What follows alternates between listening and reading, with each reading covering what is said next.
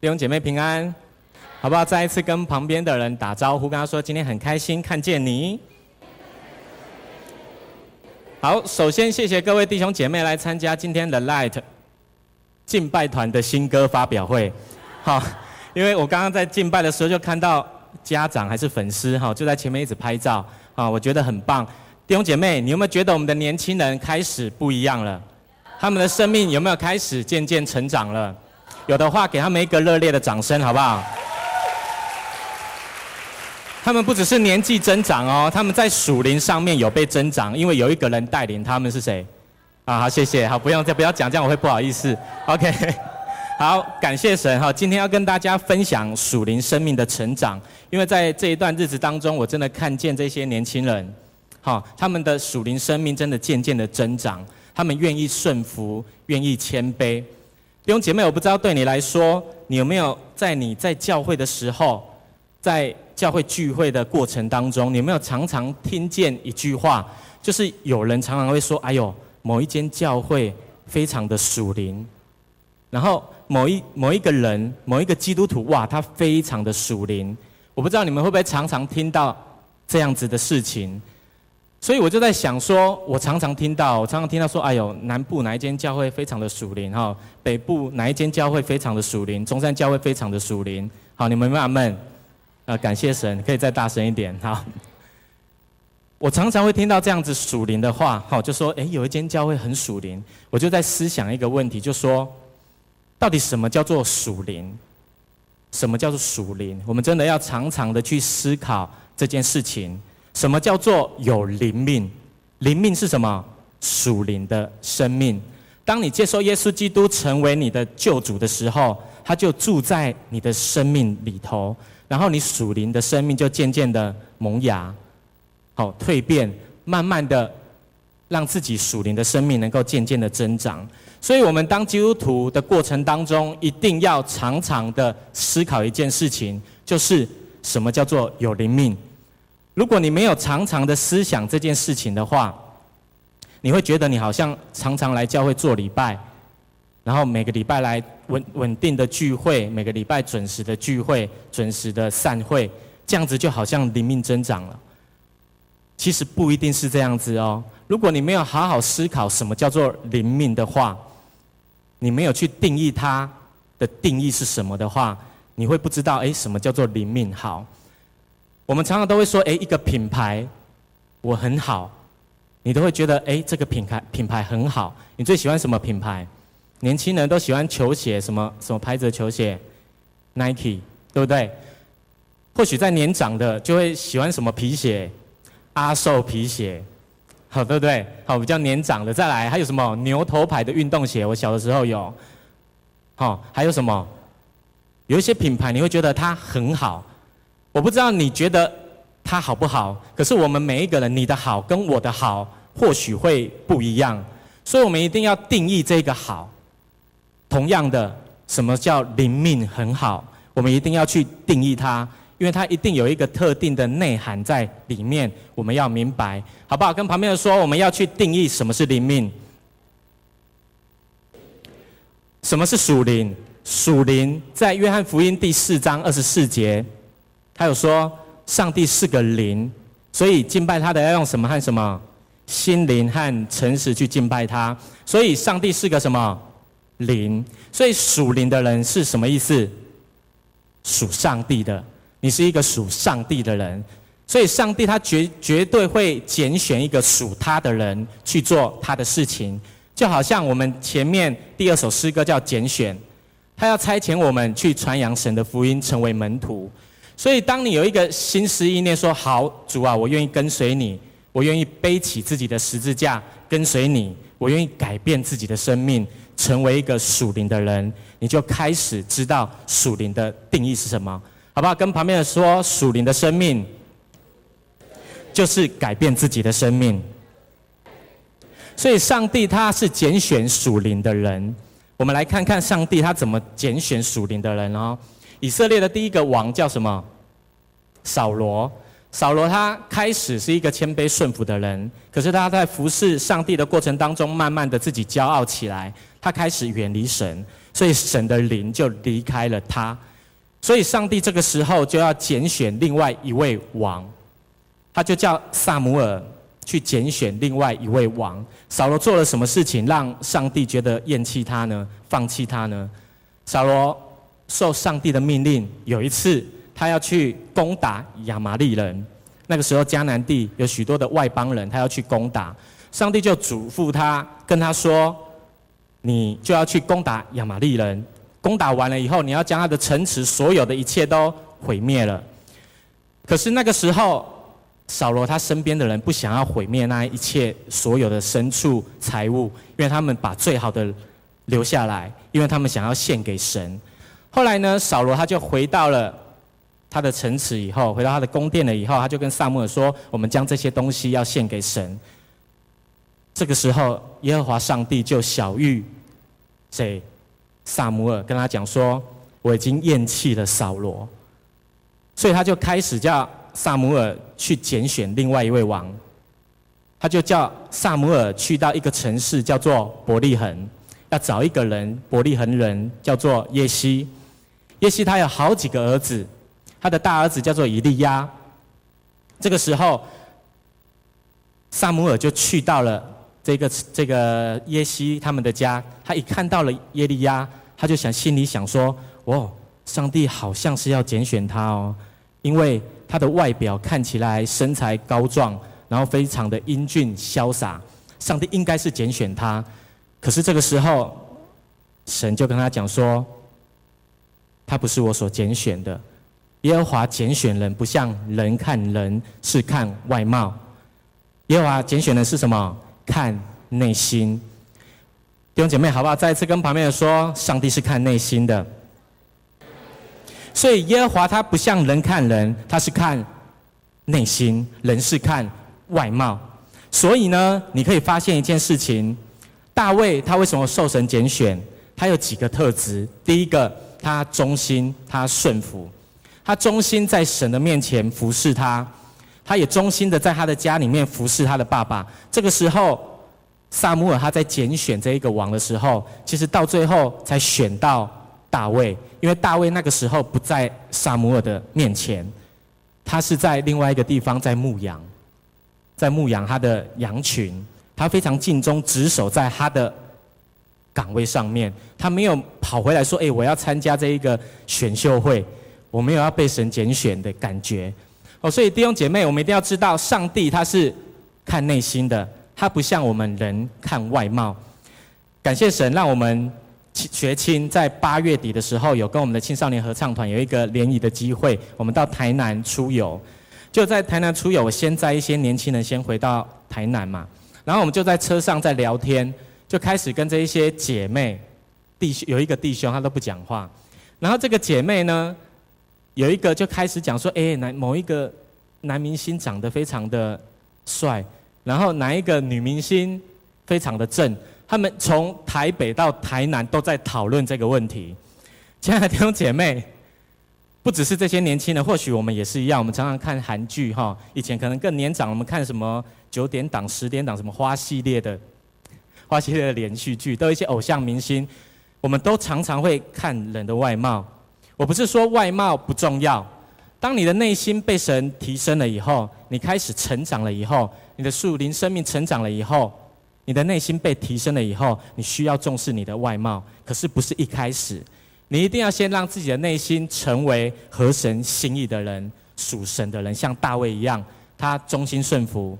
再来呢，大卫他还做了什么事情？他有一次征战得胜了以后，他就回到他的宫殿之前，在游行，然后他就做了一件事情，他跳舞。他就一直跳舞，跳舞，跳舞，跳到非常的癫狂。他发生了什么事情？你们知道吗？就撕裂了他的衣服哦。跳舞跳到他把他的衣服撕裂哦。我想说，下次可以找年轻人跳舞，跳完以后把衣服撕裂看看。好，会教他们里面要穿衣服啦。好，所以你可以看到大卫，他可以为神癫狂。再来呢，他是一个认罪悔改的人。当他犯了第一件错误的时候，就是抢了别人的老婆拔示巴。当那个时候的先知约拿单跟他讲说：“你犯了罪，你犯了罪，他马上就认罪悔改，在神的面前认罪悔改，还写了一个诗篇，是他的认罪文。所以，亲爱的弟兄姐妹，我们要从我们的内心当中属灵生命成长，一定要有这三个特质。第一个，你一定要忠心顺服；第二个，你要为神癫狂；第三个，你一定要承认自己的过犯。我在这些年轻人的身上看到他们有这样子的特质，他们真的为神来癫狂。昨天晚上是不是台风夜？因为他们今天有一个新歌发表会，好，所以他们要来练习，所以我就请他们五点就可以来。哇，他们每一个人都很准时，真的就来到神的面前。我们在这个地方开始练习，练到八点多他们才回去。感谢神。如果这样子的事情发生在他们的同学的身上，应该是不可思议的事情。可是发生在他们的身上，我真的看见他们是一个有属灵生命的人，好不好？再一次给他们一个热烈的掌声。所以属灵生命是什么？当你的内心有这样子的品格的时候，你会开始把你属肉体的部分开始挪去，开始除去。你看今天的经文，我们来读今天的经文。我们看彼得他怎么跟我们说，在彼得前书。的第二章一到五节，我们一起来读今天的经文，好不好？彼得前书第二章一到五节，第一节我们一起来读哦，来一二三，请。所以你们既除去一切的恶毒、诡诈，并假善、嫉妒和一切毁谤的话，就要爱慕那纯净的灵奶，像才生的婴孩爱慕奶一样，叫你们因此渐长，以致得救。你们若尝过主恩的滋味，就必如此。主乃活石，固然是被人所弃的，却是被上帝所拣选、所宝贵的。你们来到主面前，也就像活石，就被建造成为灵宫，做圣洁的祭司，借着耶稣基督奉献上帝所悦纳的灵祭。你看第一节的经文，他说什么？你既已经脱掉那一切的恶毒、诡诈、毁谤了以后。你就要开始被神建立起来。那一切的恶毒诡诈，就是当你接受耶稣基督成为你生命中的救主了以后，你就要开始的渐渐将那一切恶毒诡诈慢慢的挪去。你的生命就有圣灵的内住，圣灵就会住在你的生命的里头，所以你会有良心。所以当你在做一件事情的时候，你会知道什么该做，什么不该做，那是圣灵的感动。那是圣灵的良心在你的里面，让你有一个分辨的能力。所以你可以看第二节的经文，他说：“爱慕纯净的灵奶，然后渐渐的增长。”来，我们一起读第二节的经文哦。来，一二三，请。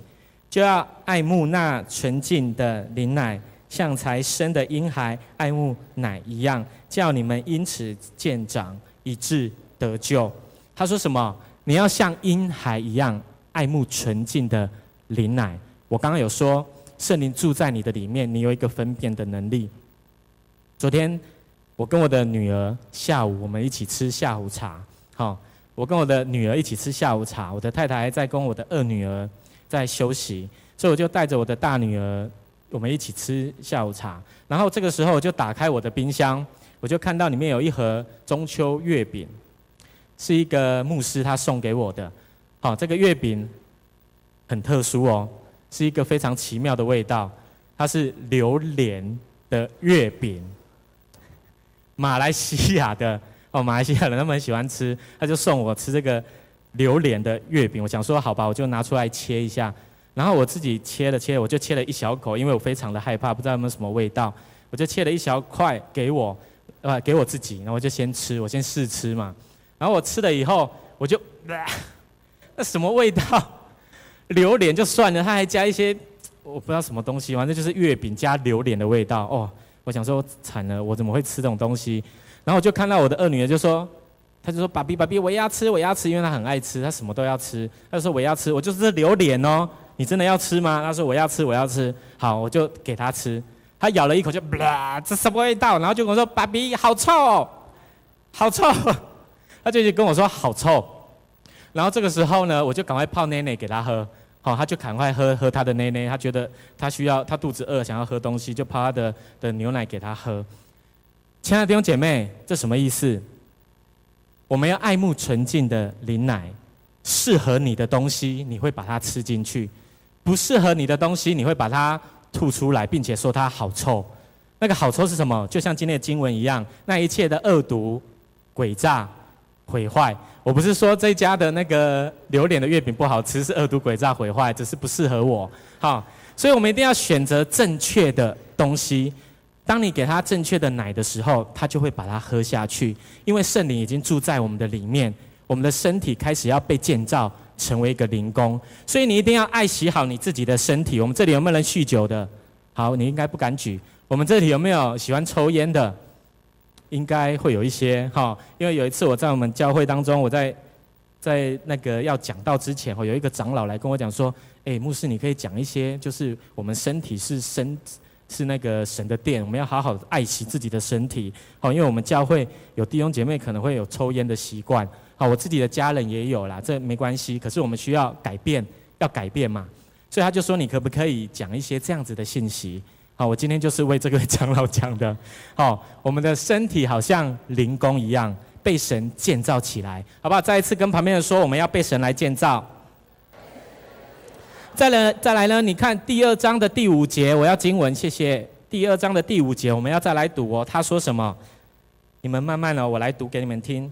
他说：“你们来到主面前，也就像活石被建造成为灵宫，做圣洁的祭司，借着耶稣基督奉献上帝所悦纳的灵祭。”所以这个时候，彼得跟我们讲说，我们要献上自己的生命，成为活祭哦。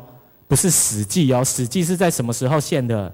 在旧约的时候要杀羊羔献死祭哦。可是，在新约的时候，我们要开始将自己的生命、生命献上给神，成为活祭。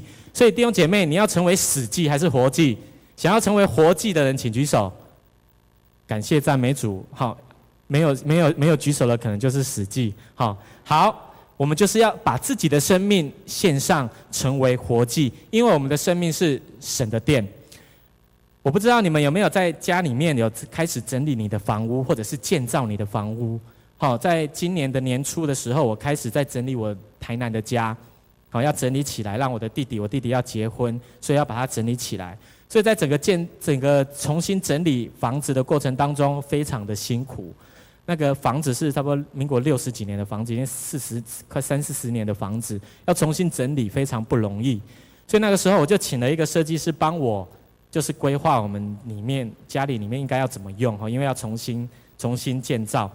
所以一开始我就看到他，诶，他开始检查排水的系统，他就看那个房子的排水系统有没有哪里做不好的，他就开始调整那些排水系统。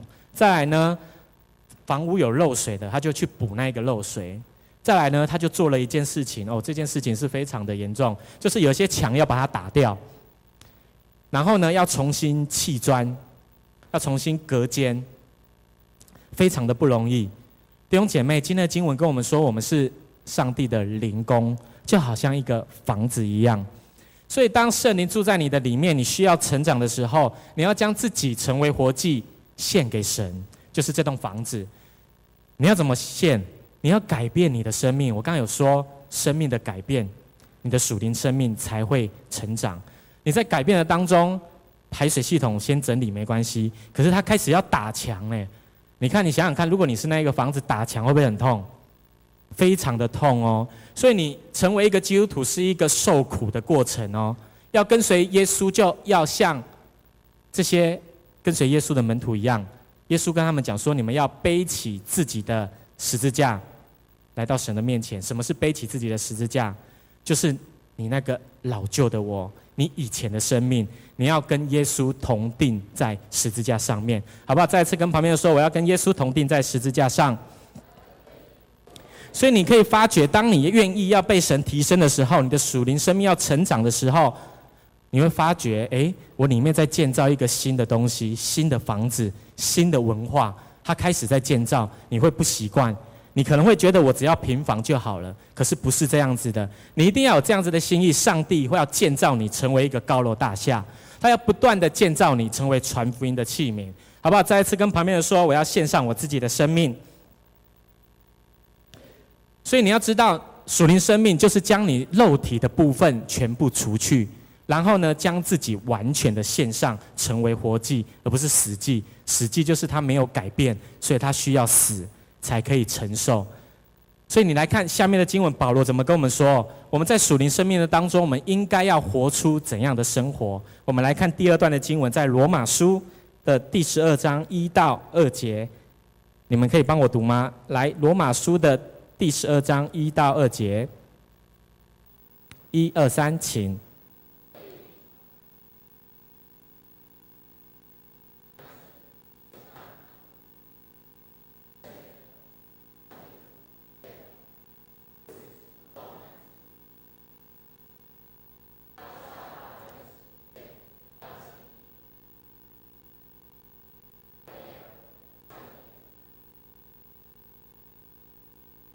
这里保罗告诉我们什么？要将自己的生命献上，成为活祭嘛？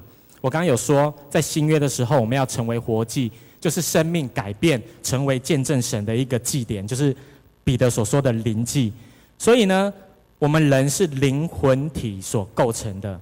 所以你要知道，灵跟魂其实有的时候你心思意念可以归向神，可是当你没有愿意去做的话，你的肉体不会完全的献上。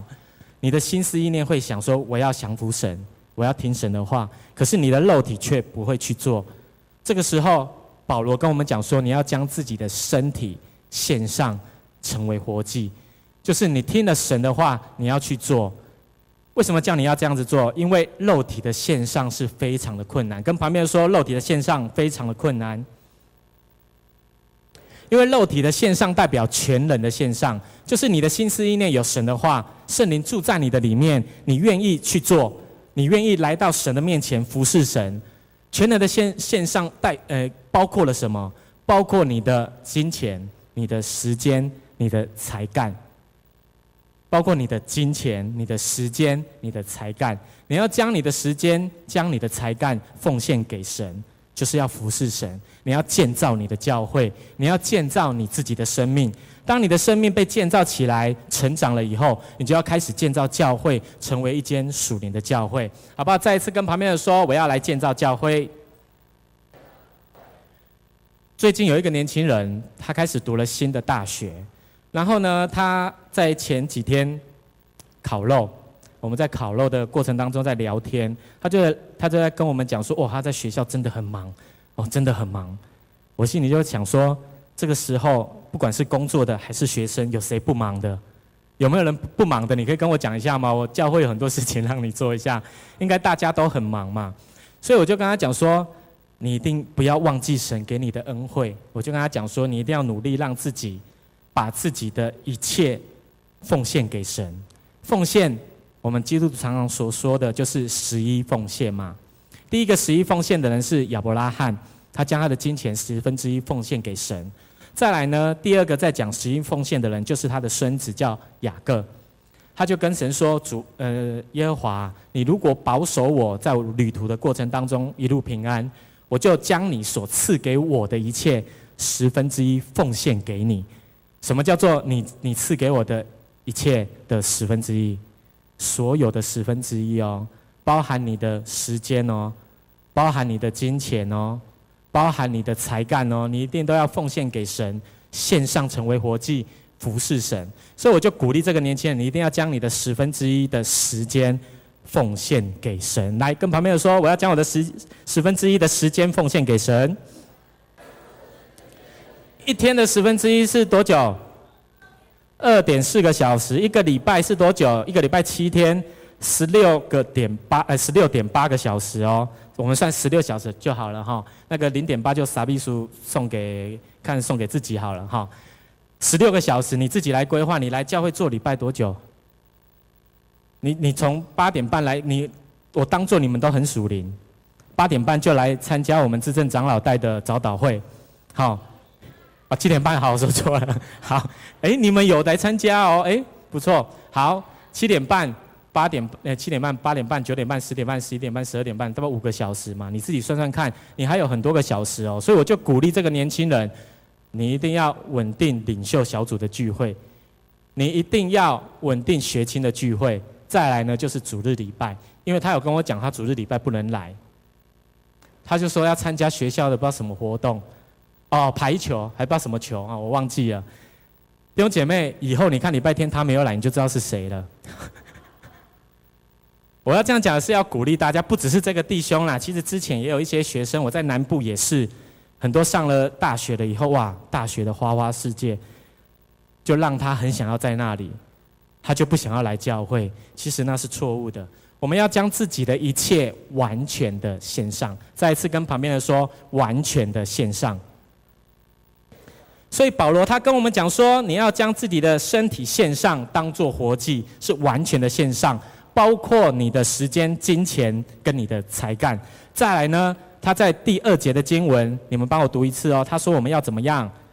不要效法这个世界，只要心意更新而变化，叫你们查验。何为上帝的良善、纯全、可喜悦的旨意？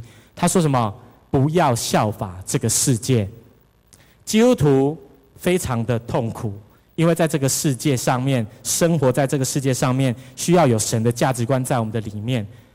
基督徒既然决定跟随耶稣了以后，你一定要有一个认知，你的价、你的在教会所学习的这一些属天国、属神的价值观。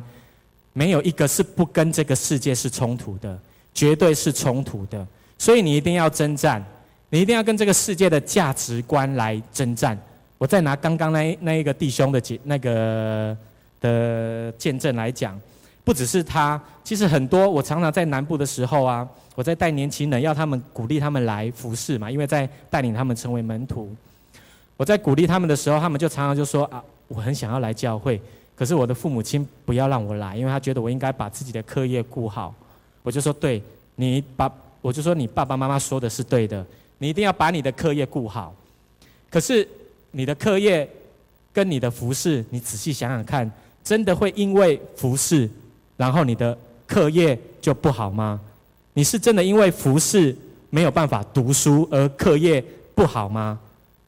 好像不是这样哦。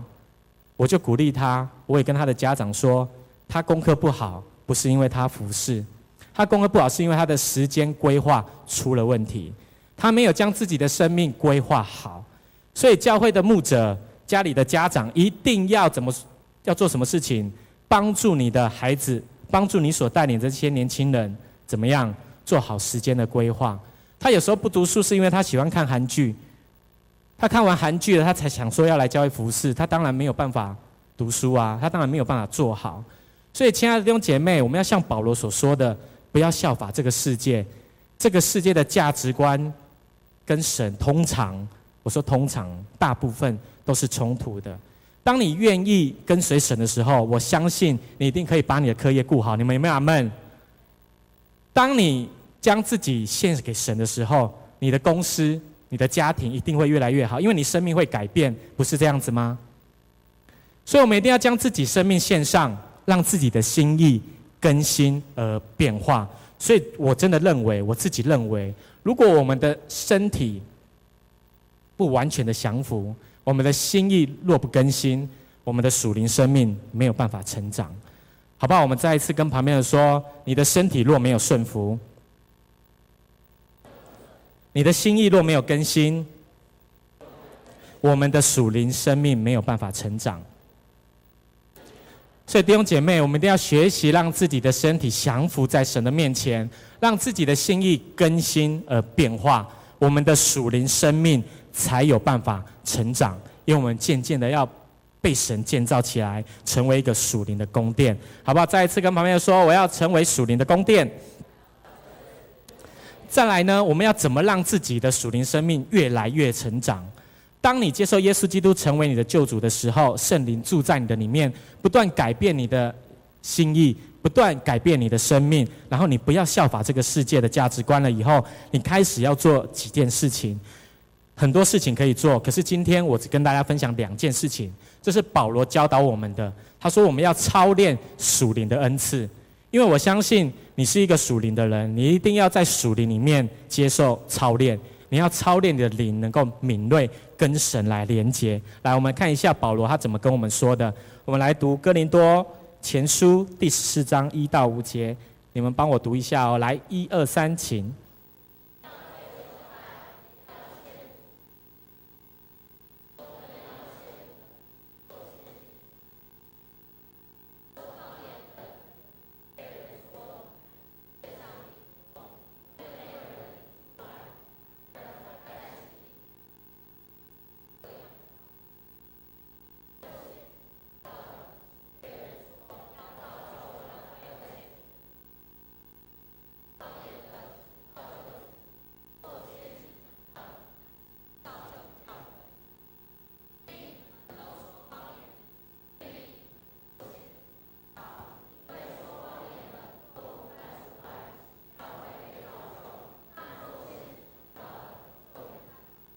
好，谢谢。常常有一些牧师都会在讲这段经文，都说方言祷告不重要。什么重要？讲道很重要。我觉得方言祷告跟先知讲道都重要。可是若如果你没有学会方言的祷告，你没有办法做先知讲道。为什么？因为这个先知讲道，这个讲道的它的原文其实不是真的在台上讲道，它的原文的意思是说预言。所以你一定要先操练自己，你要造就自己，你要在方言里面来祷告。什么叫方言祷告？就是在圣灵里面祷告，就好像保罗他在十四章的第二节他说，在圣灵里面祷告，因为这个圣灵里面的祷告是对神说的，是讲说各样的奥秘。所以你要学会先方言祷告，你才有办法做先知讲道，你才有办法说预言呐、啊。你才有办法成为一个属灵生命更增长的人。可是我们这边就不要先说预言，我就说讲道就好了。我觉得我们也要学习在台上可以分享神的话。你可以在你的团契里面，你可以在你的小组里面，你要开始起来讲话，你要敢说话，你要分享神的话，不一定是对人说预言。你要说什么话？保罗有说，他说要说造就、劝勉、安慰的话。我看到这段经，我就觉得其实讲预言很简单。好，你为人祷告的时候讲预言，你就讲造就、劝勉、安慰的话，你不要讲拍威点贺啊，你都是讲好的、鼓励他的、造就他的话，让他可以提升的，这样子就好了。所以弟兄姐妹讲方言跟说预言、做先知讲道没有那么的困难，好不好？跟旁边人说没有那么困难。所以保罗他说要造就自己，然后造就教会。造就的意思就是建造的意思，就好像前面彼得跟我们说的，我们要起来被建造成为灵工，所以你要开始建造自己。我鼓励大家建造自己，说方言。方言不一定是像有的时候在台上的牧师啊，或者带敬拜的人，他讲的方言你是听不懂的，好，因为都是舌语，你都听不懂。不一定是这样。什么是方言？只要任何一件事情或者是方法，可以帮助你跟神。连结的，来仔细听哦。有一个方法可以帮助你跟神连结的方法，你都可以把它当做方言祷告。我自己，我第一次方言祷告是是国小，不是国中二年级的时候。国中二年级的时候，我很顺服我的牧师，他就把我推倒了嘛。我说我圣灵充满，今天就是被牧师推倒。推倒了以后，我就开始哭，我就一直哭，我就有感动。然后那个时候，我就整个全身发麻，我的舌头也发麻。就在那个时候，我的牧师就跟我讲，他就说，他就打我的脸，赶快动你的舌头。他就叫我动我的舌头，因为那个时候有发麻的感觉，所以我愿意谦卑顺服，我就开始用舌头祷告。从那一天开始，我国二的时候，我就会方言祷告。在方言祷告的时候，我牧师教导我是，他跟我讲说，你在方言祷告的时候，你要跟神连结，因为方言祷告是让你的灵跟圣灵连结在一起。用你外在的声音表达你内心的祷告。再一次哦，方言祷告就是你的灵要跟圣灵来连结，然后用用外在的声音表达你内心的祷告。所以外在只要有任何声音可以帮助你跟神连结的话，你就可以去使用它。感谢神，我们学青的每一次的聚会六点半开始，我们绝对都开始一起祷告，开始有晴雨炉的敬拜，带他们祷告。就在那一次祷告的时候，我们当中有一个姐妹，我就那一次也是分享，跟他们分享方言祷告。她就说我们在祷告的过程当中，她的舌头发麻。她说她那时候不知道怎么办，所以就一直发麻在那边定住。我就跟她讲说，当你发麻的时候，你就要开始顺服圣灵，开始动你的舌头，让你的舌头有声音，你就有办法领受神的恩膏，你就可以开始操练属灵的恩赐。然后我就跟他们讲说，要有这样子的环境。弟兄姐妹，我问你一个问题：如果你有两盆的兰花，一盆你放在我们中山教会的礼拜堂的前面，好，另外一盆你放在阳明山的海域那里是哪里？竹子湖那里，好，这两盆兰花你一个礼拜都不要去浇花，你觉得谁会成长得比较好？谁？哪哪里？竹子湖嘛，对不对？为什么？为什么放在中山教会的兰花它会死掉，然后放在竹子湖的它会怎样成长？重点是环境，没错，它是在适合的环境的里面。所以，我们成为基督徒，我们要带领会众敬拜神，我们一定要建造那个属灵的环境，神在我们的当中。所以，我就鼓励他们一定要常常的来参加祷告会。在祷告会的当中，我们礼拜三晚上的祷告会都有这个属灵的氛围。在这个属灵的氛围，你就可以开始操练你的属灵恩赐。你或许有先知讲道的恩赐，你可以在这个时候操练；或许你这个时候有方言的恩赐，你都可以在这个地方操练。所以方言没有那么困难，方言不是外教派的人他们才会，我们长老中的基督徒我们也会。我们更重视的是先知讲道，所以我们都要学习，我们才有办法帮助人来到神的面前，经历神的同在。弟兄姐妹，好不好？再一次跟旁边人说，我要经历神的同在。所以我刚刚就有说，再来你才有办法操练先知的讲道。你可以在众人的面前讲道，你可以在小组的面前、团契的面前、所有的弟兄姐妹的面前分享神的话。你分享的话语要包括什么？造就、劝勉。安慰，这样子就是先知讲到了，没有那么困难，好不好？再一次跟旁边说，没有那么困难。